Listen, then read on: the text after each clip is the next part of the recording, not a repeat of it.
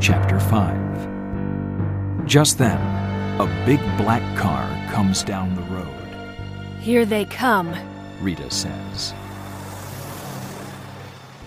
Almost there, Anastasia. Jody Ann Ryan says. My old school is down this road. Oh, great. Anastasia says.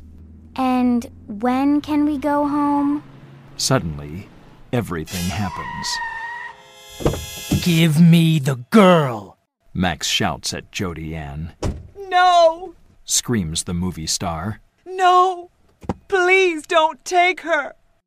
Tom is in the back of the van. He can only watch. Get in the van. Rita tells the girl.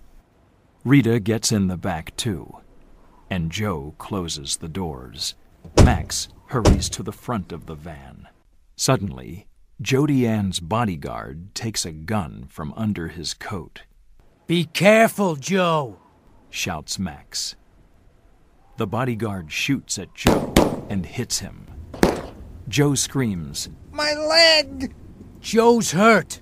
Max shouts to Rita. Drive! Rita tells him.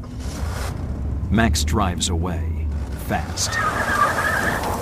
The bodyguard shoots, but he can't stop the van. Be careful, Max. Rita shouts. There's ice on the roads. Tom and Anastasia sit in the back of the van. Anastasia is angry, Be careful. says Tom quietly.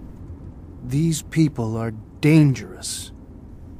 Suddenly, the van skids on the ice and snow. It goes off the road and hits a tree with a crash.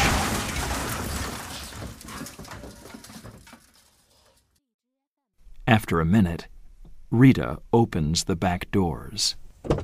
Max? She shouts. I. I can't get out. Max shouts. Get out! Rita tells Tom and Anastasia. Tom gets out of the van and helps Anastasia. Are you okay? Tom asks.